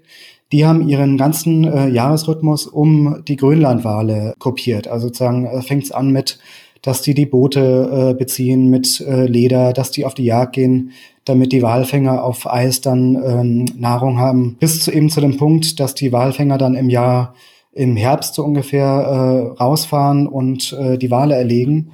Und das ist eine große Zeremonie, die dann abgeschlossen wird mit einem äh, Fest, äh, der Jahreshöhepunkt. Und äh, das zeigt einfach, okay, die haben ihre ganze Kultur, ihre Lieder, ihre ja, Gedichte teilweise ähm, dann um diese Art gruppiert. Und wenn die verschwindet, dann ist das einfach ein Rieseneinbruch. Das sind die Inupiat, glaube ich, ne? Genau, richtig. Ja. ja, ja. Die, die haben wir darüber nicht. Ja? Genau, da hatten wir auch schon eine Folge im Geo-Podcast zu. Und da kommt ja noch das Problem dazu, was auch mit dem Klimawandel zu tun hat, dass die ihre Kühlschränke in Anführungszeichen ja in das ewige Eis im Boden bauen, das jetzt einfach nicht mehr so ewig ist. Das heißt, äh, die, das Walfleisch kann auch nicht mehr so haltbar gemacht werden wie vorher. Das greift halt auch noch mit ein in diese Kultur. Genau, genau. Durch den Klimawandel verändern sich äh, für, die, für die wirklich, äh, kann sich für die wirklich alles verändern, ja. Aber zu den Kühlschranken kann ich nichts sagen. Also die habe ich nicht gesehen, ja. Ja, dazu kommt natürlich dann die Erosion an den Küsten und so weiter, die Eisdecke, die aufbricht und das schwieriger macht, überhaupt auf die Jagd zu gehen. Also es ist äh, eine große Veränderung. Das führt natürlich äh, zu der Frage, wie Menschen wie zum Beispiel die Inupiat mit diesen Veränderungen umgehen können. Und ähm, eine Möglichkeit wäre natürlich, ähm, das löst doch nicht diese kulturelle Problematik, aber zumindest das Überlebens, die Frage des Überlebens, würde natürlich darin bestehen, sich alternative Nahrungsquellen zu suchen. Und da gibt's dann aber auch wieder Hindernisse, ähm, die dem entgegenstehen, zum Beispiel die Fangrechte. Und äh, auch über Fangrechte und äh, Fischereipolitik insgesamt hast du im Buch einen längeren Abschnitt, äh, den fand ich auch ziemlich interessant. Darin erläuterst du zum Beispiel, was die Wanderung äh, der Makrelen mal ausgelöst hat. Was passiert denn, wenn Fische nationale Grenzen überschreiten? Also tun sie natürlich sowieso, aber jetzt im Zuge und im Rahmen dieser Artenwanderungen. Ja, das hat man äh, zum Beispiel im Jahr 2007 gesehen, als äh, vor der Küste Islands einfach ein riesen Makrelenschwarm aufgetaucht ist. Und äh, man hat herausgefunden, dass der aus dem, aus dem nördlichen Bereich der Nordsee kommt, wo er sich normalerweise aufhält. Für die Isländer war das erstmal ein riesen Glücksfall. Die haben dann sich natürlich gefreut, dass die so viel mehr Fische haben. Weniger erfreulich war es dann für die EU und äh, Norwegen, die bisher die Fangrechte hatten. Und äh, das Ganze hat sich dann zu einem Handelskrieg, zu einem wahren Handelskrieg entsponnen an dessen Ende wirklich auch stand, dass Island nicht der EU beitreten wollte, also wie es eigentlich geplant war. Wow. Wie ist dieser Konflikt ausgegangen? Also gelöst wurde eigentlich überhaupt nicht, muss man sagen. Also mhm. die beiden Parteien waren relativ uneinsichtig und äh, haben einfach darauf bestanden, äh, jeweils äh, die Anrechte auf die Makrelen zu haben. Entschärft wurde eigentlich erst dadurch, äh, indem Wissenschaftler entdeckt haben, dass der Bestand größer ist als angenommen. Also es war dann am Ende gut, man kann sagen, nicht mehr ganz so schlimm, dass einfach beide mehr gefangen haben, als die Wissenschaft eigentlich gefordert hat. Mhm. Wie gut sind wir denn grundsätzlich vorbereitet auf solche klimabedingten Verschiebungen der Habitate der Arten in den Ozeanen? Das wird ja dann jetzt des Öfteren passieren. Also erstmal wird es, erstmal kommt es darauf an, dass die äh, einzelnen Länder wirklich nachhaltig fischen. Mhm. Weil äh, es bringt wirklich keinem Land etwas, wenn es im Meer äh, fischt und dann sozusagen das nächste Land äh, weniger fischen kann. Also es gibt nur eine bestimmte Menge und die muss nachhaltig befischt werden. Das zweite ist natürlich, dass sich die äh, verschiedenen Länder darauf verständigen, was passiert, wenn, wie jetzt im Fall Island, Fisch Arten Fischwärme äh, Grenzen überschreiten. Also dann, das kann man ja schon davor festlegen. Okay, in dem Fall machen wir das und das, in dem Fall verteilen wir die Quoten neu. Und das ist natürlich immer besser, wenn man äh, sowas vorher löst, bevor wirklich so ein Konflikt aufbricht. Ein weiterer Punkt, wenn wir über die Ozeane sprechen, ist ja auch, dass sich nicht nur die Habitate verschieben, die Orte, die Gegenden, in denen Fische sich aufhalten, sondern dass die steigenden Temperaturen des Wassers sich ja auch direkt und physiologisch auf die Fische auswirken. Ähm, inwiefern ist das denn der Fall? Äh, Lydia, dat, dazu kannst du vielleicht sogar besser was sagen als, na gut, Tropenbiologin, aber ähm, ja. allgemein. Ja, gut, sie ist nur Tropenbiologin. Also. Äh, keine Meeresbiologin. ja, sorry. Erwarte nicht zu viel. genau, genau. Aber was ich sozusagen gelernt habe, ist, äh, dass wenn sich die ähm, Meere erwärmen, dass sich dann auch die Körper der Fische gleichzeitig mit erwärmen und äh, der Stoffwechsel der äh, Fische enorm ähm, angetrieben wird. Gleichzeitig aber gibt es in den Meeren, jedenfalls in Teilen der Meere, äh, immer weniger Sauerstoff, was dazu führt, dass die Fische, so hat es mir ein Wissenschaftler erklärt, äh, so eine Art Marathon in Höhenluft dauerhaft ablegen müssen. Und äh, das ist natürlich für die Fische enorm belastend. Ja, und, und es kommt natürlich auch wieder dazu, dass sich die ganzen Nahrungsketten verschieben, wenn der Stoffwechsel schneller ist, höher ist, dann äh, muss im Prinzip mehr gefressen werden. Ne? Äh, und wenn dann gerade die nährstoffreichen Ströme irgendwie abebben, die Kaltwasserströme mit dem Plankton und so weiter, dann wird's natürlich schwierig. Ich habe tatsächlich, genau, genau, ich komme gerade, um kurz, ja. um kurz aus dem Nähkästchen zu erzählen, ich komme nämlich gerade aus dem WDR und habe gerade für die Sendung mit der Maus eine Folge über Hai-Kacke, äh, also Hai-Verdauung gemacht. Und äh, eben, da ging es nämlich auch darum, dass äh, je wärmer es ist, desto mehr müssen Haie fressen. Und äh, eben, die sitzen ganz oben an der Nahrungskette. Dann kann man sich schon denken, wenn die Nahrungskette von unten, also vom Plankton schon gestört ist, dass es dann eben gerade für äh, Top-Prädatoren, aber eben auch für sehr viele andere Punkte in der Nahrungskette äh, gestört wird. Damit haben wir jetzt schon mal angesprochen, Veränderungen, die all das herbeiführt für die Nahrungsketten, was vielleicht auch politische Konfrontationen anbetrifft, Stichwort Fangrechte. Wir haben ähm, indigene Völker angesprochen. Gibt es noch weitere mögliche Implikationen oder auch Gefahren von diesen Verschiebungen, ähm, die anzusprechen wären, äh, über die wir uns im Klaren werden sollten? Sprich, welche Gefahren, welche Potenziale diese klimabedingten Artenwanderungen mit sich bringen? Da gibt's einige. Ich meine, wir können ja uns mal äh, ähm, Deutschland anschauen mhm. und konkret machen, was äh, da auf uns zukommt. Ein Thema, das wahrscheinlich viele schon gehört haben, sind die Tropenmücken, die sich auf den Weg machen zu uns. Also die, die kommen sozusagen nicht äh, aus den Tropen äh, direkt den ganzen Weg zu uns, sondern erstmal durch die internationalen Warenströme, durch die Schifffahrt und so weiter kamen zum Beispiel die Tigermücken nach Italien, aber von dort sozusagen äh, können die sich immer weiter nach Norden ausbreiten, weil die Klimabedingungen äh, es inzwischen auch zulassen. Inzwischen breiten die sich auch über Deutschland aus. Also in Süddeutschland kann man so jedes Jahr oder jedes zweite Jahr eine neue Stadt festmachen, wo sich inzwischen die Tigermücken äh, befinden. Und das wird in Zukunft enorme Belastungen geben für unser Gesundheitssystem, absolut. Es gibt ja Prognosen, die vorhersagen, dass in den kommenden 30 Jahren die Tigermücke wahrscheinlich äh, sich flächendeckend ausbreiten wird über Deutschland.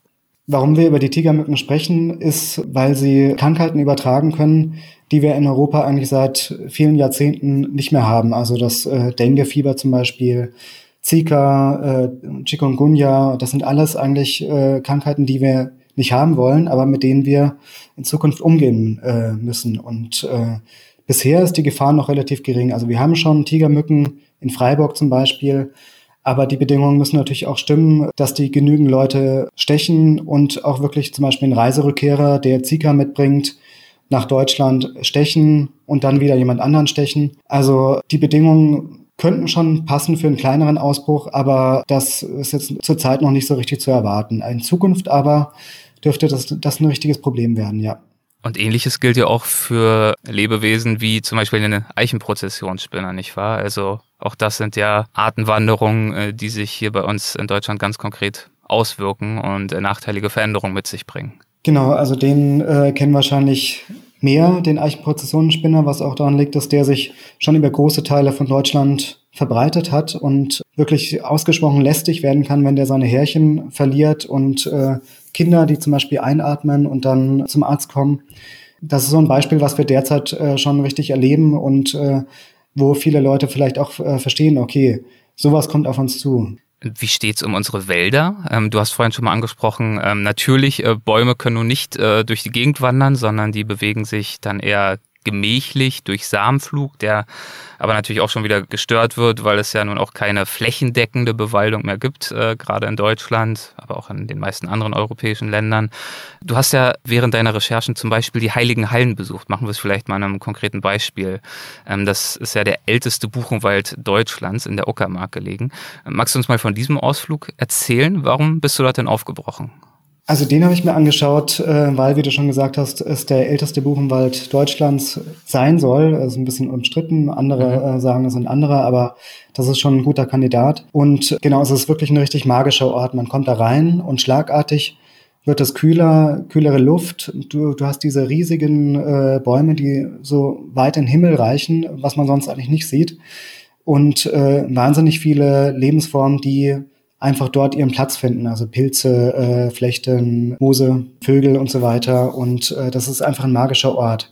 Ich war dort, um zu sehen, okay, was passiert mit so einem alten Buchenwald in Zeiten des Klimawandels. Und äh, man kann an den Rändern wirklich sehen, dass auch die Buchen im Zuge des Klimawandels leiden und wirklich nicht richtig sicher ist, okay, was passiert in 10, 20, 30 Jahren mit unseren Buchen? Also das ist sozusagen die Art, die typisch ist äh, für Deutschland. Man, man weiß es einfach nicht, was passiert. Und wir haben da ja auch eine äh, ziemliche Verantwortung, gerade was die Rotbuche betrifft, ne, die einfach heimisch ist hier und sonst nirgends. Also äh, in Europa hat die ihre Verbreitung, in Deutschland hat sie so ihr, den Kern ihrer Verbreitung. Das heißt, wir haben da eine ganz besondere Aufgabe zu schauen, dass die Rotbuche bleibt und äh, dass sie weiter leben kann. Ne? Also ich war auch schon in diesem Wald. Das ist wirklich unglaublich mit diesen uralten Buchen. Aber also mhm, korrigiert mhm. mich, aber Buchen galten doch eigentlich immer als ziemlich äh, klimaneutral oder klimaresistent. Klimastabil ist vielleicht das richtige Wort. Ist das dann jetzt überholt? Ist das nicht mehr so? Weil du hast ja gesagt, man weiß nicht, was passiert. Also gibt es da jetzt konkrete Gründe, das zu bezweifeln? Also die ersten Baumarten, die äh, wegen des Klimawandels zu leiden begonnen, begonnen haben, waren bei uns die Kiefern und äh, Fichten. Mhm. Und ähm, da muss man sagen, eigentlich gehören die auch nicht hierher nach Deutschland, jedenfalls nicht in der großen Fläche. Die sind eigentlich heimisch in den äh, Gebirgen oder in Richtung Skandinavien. Und äh, wenn sich die Welt erwärmt, da werden die sich auch wieder in die, diese Region zurückziehen. Also das war mehr oder weniger zu erwarten.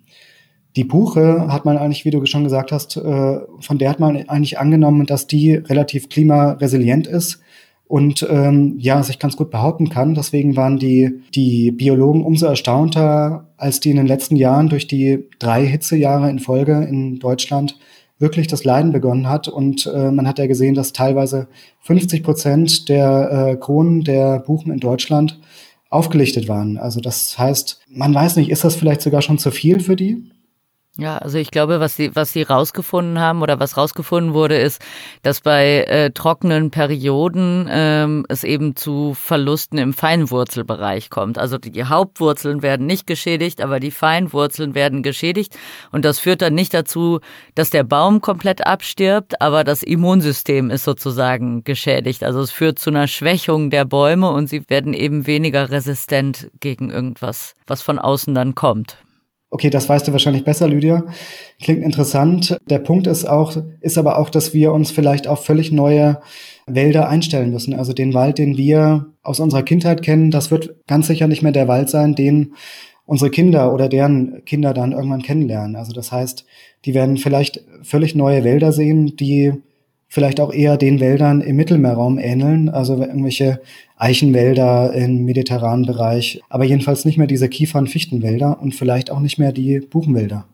Naja, weil das, das ist ja auch das, also die Buchenwälder hoffe ich, dass sie überleben. Das wäre ja sonst ein Megadrama. Da drücke ich mal die Daumen. Aber ansonsten, was die Forstwirtschaft betrifft, äh, passt die sich ja schon an den Klimawandel an. Es werden ja schon andere Baumarten gepflanzt, die dann möglicherweise oder äh, die nachgewiesenerweise hitzeresistenter sind und äh, deswegen dann wahrscheinlich besser den Klimawandel standhalten können. Stichwort Anpassung, äh, Lydia, du hast vorhin auch gesagt, wir haben gerade was die Buche anbetrifft, auch eine besondere Verantwortung. Was lässt sich dann überhaupt machen? Also wenn wir jetzt mal bei den Wäldern bleiben und bei den Veränderungen und über die Wälder der Zukunft sprechen und wie sie aussehen könnten oder aussehen werden, können wir da überhaupt äh, entscheidend Einfluss nehmen oder sind wir nicht eigentlich ein Stück weit den Entwicklungen auch ausgeliefert? Wir können unsere Wälder absolut äh, schützen, indem wir erstmal aufhören, massiv einzuschlagen. Also sogar die Heiligen Hallen, die ja wirklich als der älteste Buchenwald Deutschlands gelten und geschützt sind, mhm. die werden direkt nicht eingeschlagen, aber der Randbereich von denen, der wird eingeschlagen. Und damit ähm, verlieren diese Bäume äh, natürlich auch einen Puffer äh, drumherum und äh, sind dann natürlich viel anfälliger gegenüber Dürren, Hitzewellen und so weiter. Und äh, dann geht's dann schlechter. Und äh, wir gehen nicht wirklich gut mit unserem Wald um in Deutschland. Und ich glaube, äh, eine Lösung kann einfach auch sein, weg von diesen Monokulturen, ne? wie man das einfach äh, nach dem Krieg auch äh, gemacht hat, um äh, die äh, Reparationszahlungen zu machen. Das war ja auch über Holz und darum wurden eben überall Fichten angepflanzt. Und wenn man jetzt weggeht von Monokulturen, äh, je diverser ein Wald ist, desto widerstandsfähiger ist er ja auch am Ende. Das stimmt bestimmt. Ähm, und Förster haben ja auch schon seit äh, ein paar Jahrzehnten angefangen, damit ihre Wälder diverser äh, zu bewalden und auch viel mehr Buchen äh, mit reinzubringen. Mhm. Aber inzwischen sieht man auch, dass die Buchen leiden. Also man muss auch ein bisschen sagen, vieles ist so im Umbruch und äh, unwägbar, dass man noch nicht so richtig äh, die, die richtige Lösung mhm. gefunden hat. Also diverse Wälder, klar, die sind natürlich, viel, natürlich viel resilienter. Das stimmt, aber die, äh, die Lösung, die hat man noch nicht gefunden. Ja ist ja auch ein sehr komplexes Problem und ähm, umso komplexer, wenn wir jetzt das Thema nochmal aufmachen, äh, von den Wäldern hin zu dieser ganzen Komplexität der Artenwanderung, ähm, die wir jetzt auch schon skizziert haben und die du im Buch beschreibst. Deswegen ist die Frage natürlich wahrscheinlich zugegebenermaßen auch äh, fast nicht zu beantworten, aber ich probiere es trotzdem mal. Wie und von wem müsste denn deiner Meinung nach Benjamin gehandelt werden, um die allerschlimmsten Entwicklungen und Folgen abzudämpfen? Gibt es Dinge, die wir tun können, außer ähm, ganz allgemein natürlich weiterhin zu versuchen, unsere CO2-Emissionen zu begrenzen? Na, auf die äh, Frage gibt es schon eine klare Antwort. Mhm. Also wer was tun kann, das sind die Regierungen. Also das sind nicht wir, wir können auch was tun, da können wir auch gleich drüber sprechen, aber wer wirklich was tun kann, das sind die Regierungen. Und zwar allen voran, indem einfach der Klimawandel begrenzt wird. Das ist sozusagen das A und O, weil wenn uns die Temperaturen aus dem Ruder laufen auf der Welt, dann bringt es den Arten auch nichts mehr zu wandern. Also irgendwann ist auch für die eine Grenze erreicht und äh, genau, dann werden wir einfach ein großes Artensterben sehen. Das heißt, äh, das ist der wichtigste Punkt. Der zweite Punkt ist, dass die einzelnen äh, Länder und deren Regierungen Schutzgebiete schaffen, durch die sozusagen die Arten wandern können. Also große Schutzgebiete, Korridore zwischen den Schutzgebieten oder sogar einzelne Arten umsiedeln. Also es gibt schon ein paar Methoden, wie wir den Arten helfen können. Äh, das geht schon, ja. Okay, also das wirklich zu unterscheiden zwischen dem weitergehenden Bemühen, diese Veränderung überhaupt, naja, zu verhindern, wird nicht mehr klappen, aber sie zumindest abzumindern. Und dann im zweiten Schritt sozusagen eine Adaption äh, vorzunehmen für die Veränderungen, die nun schon stattgefunden haben oder eben unausweichlich sind. Und dann die Arten dabei zu unterstützen, mit diesen Veränderungen äh, klarzukommen. Genau, also das Credo wäre hier, dass die Arten ja in der Lage sind, äh, auf den Klimawandel zu reagieren indem sie eben wandern, aber wir müssen sie eben auch lassen. Mhm. Und das sind genau diese Fluchtkorridore. Äh, du hast auch gesagt, äh, Artenumsiedlungen. Ähm, äh, hast du dafür Beispiele oder kannst du beurteilen, wie viel Eingriff in einem solchen Fall, auch in einem solchen Notfall vertretbar wäre? Also das ist eine Methode, die wirklich sehr, sehr umstritten ist, auch in diesem äh, kleinen Fachzweig, ähm, der das Thema beleuchtet, über das wir gerade sprechen. Das ist hoch umstritten und äh, da werden richtig emotionale Debatten geführt. Es gibt so eine Handvoll von Arten, da wurde das bereits gemacht. Also zum Beispiel die falsche Spitzkopf-Schildkröte in, äh, im Südwesten Australiens. Die wurde, nachdem sie immer kleinere Gebiete hatte, wo sie leben konnte und die dann auch klimatisch nicht mehr gepasst haben, die wurde tatsächlich ein paar hundert Kilometer äh, Richtung Norden umgesiedelt. Mhm. Und äh, dort versuchen die Wissenschaftler gerade heraus, herauszufinden, ob die dort besser leben kann. Aber wie gesagt, das ist eine total umstrittene äh, Methode, weil man pickt sozusagen einzelne Arten aus ihrem Gefüge raus. Also um eine Art herum gibt es ja auch viele andere Arten, die entweder davon abhängen oder diese Art hängt von denen ab. Und wenn man die sozusagen da heraushebt, ohne sozusagen das Umfeld, ja, klappt das? Das weiß man nicht so richtig. Und ein zweiter Punkt ist, genau, wenn man eine, eine Art wirklich über weite äh, Strecken in ein anderes Gefüge reinhebt, kann das ja sein, dass die dort einen großen Schaden anrichtet. Also man, man weiß es wirklich nicht. Gibt es ja diverse Beispiele aus Australien und Co., wo dann irgendwelche Kaninchenplagen das Land überzogen haben, weil es mhm. nicht mehr ausreichende natürliche Feinde gibt und so weiter. Genau, richtig. Das heißt, äh, als letztes Mittel finde ich, sollte man das nicht ausschließen. Und äh, wenn es Arten sind, die uns wirklich sehr am Herzen liegen, wobei auch wieder die Frage ist, okay, welche Arten sind das? Die niedlichen. Ja, genau, das, nee, so, das ist wirklich die, die Wahrheit. Also ja, ja, wir werden die das niedlichen, ist ja leider die Realität. Genau, das ist die ja. Realität. Wir werden die niedlichen Arten umsiedeln und die, ja, die vielleicht nicht so schön sind die, oder die uns nichts nützen, äh, gut, die lassen wir dann auf der Strecke. Ja. Mhm. Genau, wo wir denken, dass sie uns nichts nützen. Ne? Man muss ja auch wissen, die, genau, äh, die äh, Mücke zum Beispiel ist ja die Hauptbestäuberin der Schokolade. Wenn man Stimmt. das nicht im Blick hat, gibt's keine Schokolade mehr, um Himmels Willen. Das ist richtig. Äh, Mhm. Genau, ja, ja, also, aber ich, ich äh, äh, denke, dass wie du, das darf nur wirklich der allerletzte äh, Zweig sein, weil eben ich bin auch der Meinung, dass äh, wir einfach nicht in der Lage sind, äh, ganze Ökosysteme wirklich zu durchschauen, zu verstehen, die Zug also eben dann auch in die Zukunft zu sehen, was macht das, wenn ich diese Art dort einsetze? Wie gesagt, ist ja auch oft genug in die Hose gegangen. Von daher sollte, finde ich, äh, einfach der Aufbau von Korridoren zwischen mhm. Schutzgebieten. Das äh, ist halt super wichtig, dass Tiere einfach von alleine dahin wandern können, wo sie hinwollen, weil das ist ja auch irgendwie so eine so eine weitere Hybris des Menschen. Ne? Wir entscheiden jetzt, äh, wo ihr lebt und äh, wo ihr hinwandert, weil wir setzen euch da einfach mal hin. Ja, das ist quasi Gott spielen, ja. Genau. Und diese äh, Korridore, diese Fluchtkorridore, die ihr jetzt beide angesprochen habt, in unserer äh, zugebauten, industrialisierten globalen Welt. Ist das ein gangbarer Weg, um diesem Problem wirklich Herr zu werden? Also ich, kenne natürlich auch Beispiele von irgendwelchen vereinzelten Brücken, die irgendwo mal über die Autobahn führen, die dann für Tiere gedacht sind oder irgendwelche kleinen Tunnel unter Straßen für die Frösche. Aber wir reden ja hier von einem ganz anderen Ausmaß. Also ist das wirklich ein Lösungsweg, der spürbare Erfolge realistischerweise hervorbringen kann? Also es wurde schon doch schon viel äh, realisiert, deswegen glaube ich, dass man das schon äh, schon umsetzen kann. Man muss natürlich ein bisschen Einsatz bringen, was immer schwierig ist. Aber äh, in Deutschland gibt's ja zum Beispiel einen sehr großen Korridor, der uns allen bekannt ist, äh, vielleicht nicht unter dem Namen, aber das grüne Band ist ja die äh, rund um die alte Grenze zur äh, DDR entstanden. Und mhm. das ist heute eben ein ganz großer Korridor äh, für Wildtiere. Mhm. Und also ich bin immer der Meinung, dass es möglich ist. Man muss halt nur anfangen, sich zu bewegen und machen. Aber wie siehst du das denn, Benjamin? Absolut. Also ohne diese Korridore werden wir es auch nicht wirklich schaffen. Also es gab eine super spannende äh, Studie, die mich wirklich äh, geschockt hat. Die war von äh, spanischen Makroökologen. Die haben sich die äh, Schutzgebiete in Europa mal angeschaut. Und ähm, was passiert im Jahr 2080? Wenn der Klimawandel sozusagen weiter fortdauert. Und die haben herausgefunden, dass bis dahin äh, die Mehrheit der Wirbeltiere, jetzt muss ich aufpassen, und äh, der Pflanzen äh, keine klimatisch geeigneten Bedingungen mehr dort haben werden. Also das wow. heißt, die können dort eigentlich nicht überleben, die, die Mehrheit. Und das finde ich super krass. Also 2080 passen unsere Schutzgebiete nicht mehr. Das heißt, äh, da muss was passieren.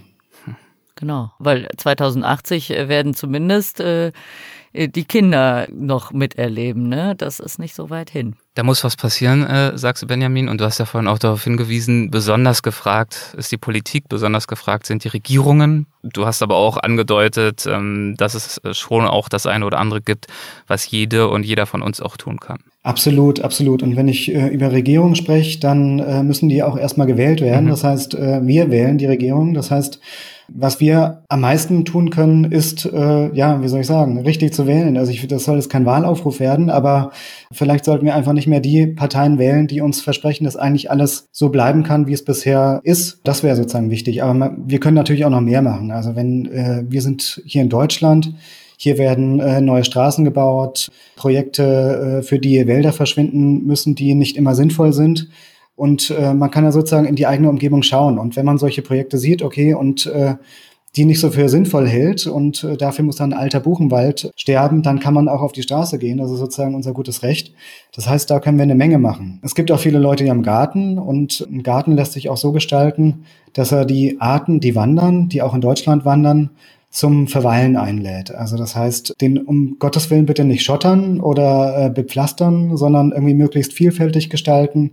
Auch so ein paar chaotische Ecken erhalten, die Wand dann bewachsen lassen mit Efeu, paar Holzstapel liegen lassen, sowas in die Richtung. Also wir können schon auch viel tun. Das erinnert mich ein bisschen an Lydias Balkon gerade. Da ist ja schon einiges davon umgesetzt. Einfach so ein bisschen wuchern lassen, ne, Lydia? ja, ja, ja, das mache ich, das mache ich auch nur, nur der Artenvielfalt zuliebe, natürlich. Sehr, sehr großartig. Ja, aber also was ich schon auch denke, äh, was wir ähm, noch im viel kleineren machen können, das ist total, ich finde das immer wichtig, dass man sich das nochmal ins Bewusstsein ruft, äh, ist einfach weniger konsumieren, also weniger neue Gegenstände kaufen, ne? Weil das ist, das greift äh, sowohl direkt, äh, also bei, bei der Produktion von Sachen wird Wasser verbraucht, wird ein Haufen CO2 verbraucht, werden aber auch total viele Rohstoffe verbraucht, die natürlich eigentlich Lebensräume sein sein sollten irgendwo. Die werden irgendwo aus der Erde geholt, mhm. äh, wo eigentlich sonst jemand leben sollte, entweder ein Mensch oder ein Tier. Ne? Und das muss man sich wirklich bei jedem einzelnen Teil, das man neu kauft, bewusst machen. Das wurde jetzt für mich produziert und das hat wirklich viele Ressourcen und viel CO2 verbraucht. Ja, guter Punkt, ja. Benjamin, ähm, was ist denn dein persönliches Fazit aus der Beschäftigung mit der flüchtenden Natur? Hat sich dein Naturverständnis, vielleicht auch dein Umgang ähm, mit der Natur verändert durch diese Auseinandersetzung? Ja, würde ich schon sagen, auf jeden Fall. Also, dass die Natur sich sozusagen in Bewegung äh, versetzt und aktiv handelt, um auf den Klimawandel zu reagieren, das fand ich total wahnsinnig. Und diese Erkenntnis, dass es, dass die Natur nicht sozusagen ein passives Opfer ist, äh, wie wir es uns immer so vorstellen. Ne? Also, ich meine, der Klimawandel kommt und eine Art stirbt einfach. Nein, die Arten reagieren. Das finde ich eine wahnsinnig tolle Erkenntnis, mhm. was auch Mut mhm. macht. Auch übrigens auch ein wichtiger Punkt, finde ich. Da haben wir bisher unter dieser Perspektive noch gar nicht äh, so richtig anklingen lassen in diesem Gespräch, dass das durchaus auch ähm, vielleicht in, in gewisser Weise ein hoffnungsvolles Zeichen sein kann, trotz der vielen Unbekannten, die damit natürlich dann auch wieder zusammenhängen, wie die Arten sich neu platzieren, neu sortieren. Genau, absolut. Und äh, wir können dann auch von den Arten lernen, dass sie sich wirklich direkt äh, bewegen und was tun und das sozusagen ernst nehmen, weil sie es müssen, das ist ja völlig klar. Man muss natürlich auch dazu sagen, okay, die Arten versuchen wegzurennen und das hat seine Grenzen und ähm, irgendwann gibt es vielleicht auch keinen Ort mehr, zu dem sie wegrennen können. Dann gibt es natürlich ein Riesenproblem und äh, das sollten wir uns klar machen und äh, wirklich deswegen auch den Klimawandel so weit wie es möglich ist zu begrenzen, dass das wirklich für Hunderttausende von Arten Existenz wichtig ist. Bist du durch äh, deine Auseinandersetzung mit diesen Artenwanderungen, durch deine Recherche an diesem Buch eher optimistischer oder eher äh, noch pessimistischer geworden, was die Zukunft unseres Planeten anbetrifft? Ja, optimistisch. Also ich muss äh, optimistisch bleiben. Ich habe eine kleine Tochter, die ist drei Jahre alt und ähm, wenn ich sozusagen nicht optimistisch wäre, dann wäre das ja furchtbar. Und ich bin's auch. Also ich denke, dass die zwei Grad Welt nach wie vor zu schaffen ist, also eine 1,5 Grad Welt ich denke, äh, das ist einfach unrealistisch, dass wir das noch hinkriegen. Eine Zwei-Grad-Welt äh, dürfte noch schaffbar sein. Das bedeutet natürlich auch, dass Hunderttausende von Arten wahrscheinlich aussterben werden. Das ist die Realität, dass wir wahrscheinlich keine Korallenriffe mehr haben, wie wir sie kennen, dass wir Extremwetter bekommen, wie wir es uns heute noch nicht vorstellen können. Das wird alles auf uns zukommen. Trotzdem ist die Zwei-Grad-Welt noch eine Welt, in der wir einfach Grundzüge der Natur und äh, der, der Welt, die wir heute sehen, noch erhalten können. Und äh, das ist eine Welt, glaube ich, in der unsere Kinder noch aufwachsen können. dass es für die in Ordnung ist. Also das ist meine Hoffnung. Kommt dann natürlich auch immer darauf an, wo diese Kinder dann leben und inwiefern sie dann von diesen ganzen Auswirkungen natürlich auch betroffen sind. Du redest jetzt im Zweifel von äh, Mitteleuropa, wo wir dann auch die Möglichkeiten und Mittel haben, die Auswirkungen des Klimawandels uns darauf einzustellen, was ja oft einfach auch eine Geldfrage ist. Absolut, absolut. Also man muss auch sagen, in der Zwei-Grad-Welt, da werden äh, äh, starke Hitzewellen und äh, Dürren in den Tropen Normalität werden. Also da werden große, große Gebiete nicht mehr bewohnbar sein, was natürlich auch große Flüchtlingsströme auslösen wird. Wir müssen jetzt nicht die, das große Fass aufmachen, aber das betrifft natürlich auch uns. Das heißt, äh, am Schluss ist es eine Welt und wir können nicht sagen, okay, uns in Deutschland wird es dann wahrscheinlich ganz gut gehen. Das stimmt nicht. Also wir sind auch verantwortlich für andere genau. Erdteile und wir kriegen das ja. dann auch zu spüren.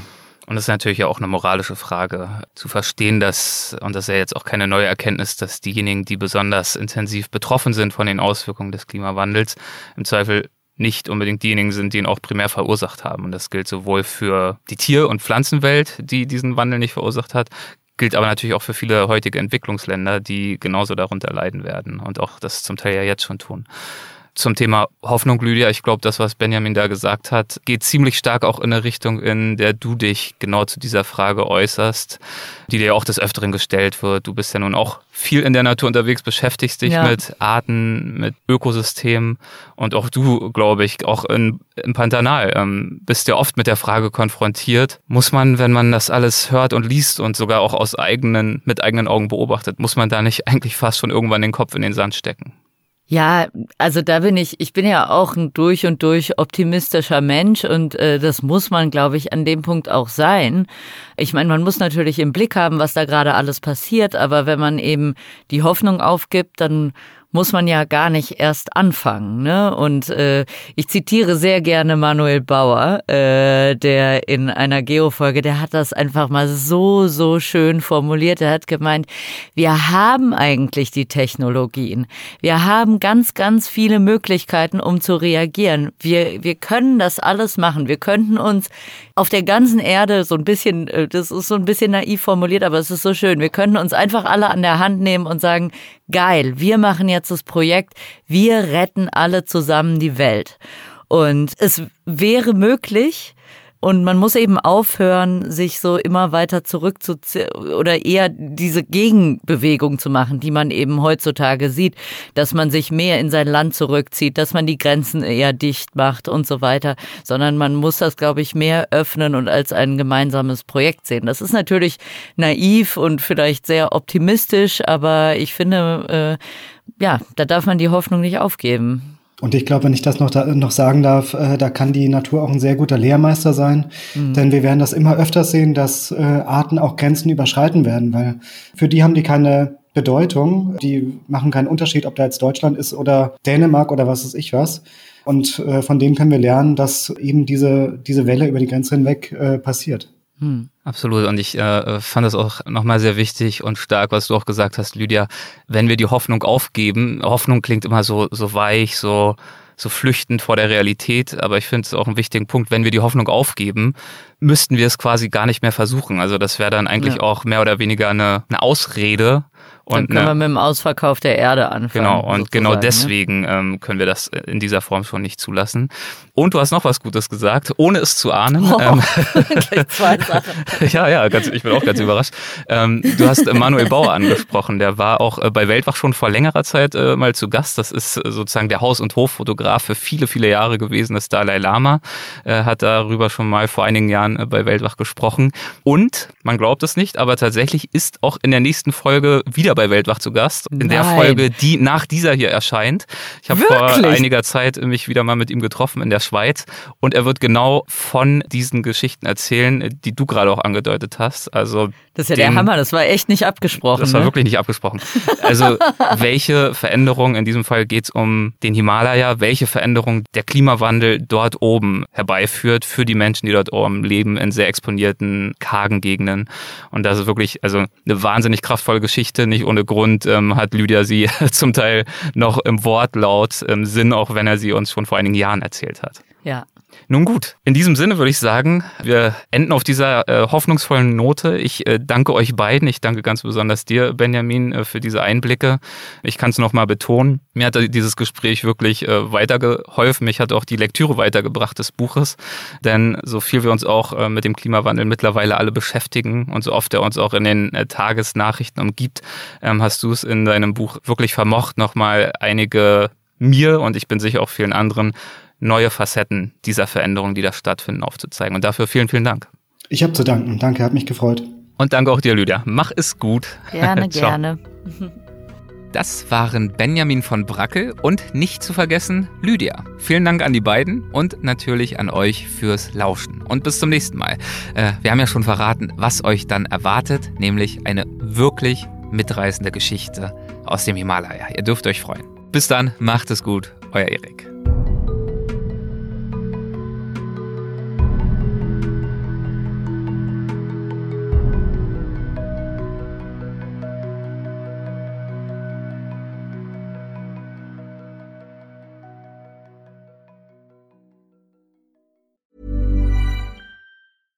Ever catch yourself eating the same flavorless dinner three days in a row? Dreaming of something better? Well, HelloFresh is your guilt-free dream come true, baby. It's me, Kiki Palmer. Let's wake up those taste buds with hot, juicy pecan-crusted chicken or garlic butter shrimp scampi. Mm. Hello Fresh. Stop dreaming of all the delicious possibilities and dig in at HelloFresh.com. Let's get this dinner party started. Even when we're on a budget, we still deserve nice things. Quince is a place to scoop up stunning high-end goods for 50 to 80% less than similar brands. They have buttery soft cashmere sweaters starting at $50, luxurious Italian leather bags, and so much more. Plus, Quince only works with factories that use safe, ethical, and responsible manufacturing. Get the high-end goods you'll love without the high price tag with Quince. Go to quince.com/style for free shipping and 365-day returns.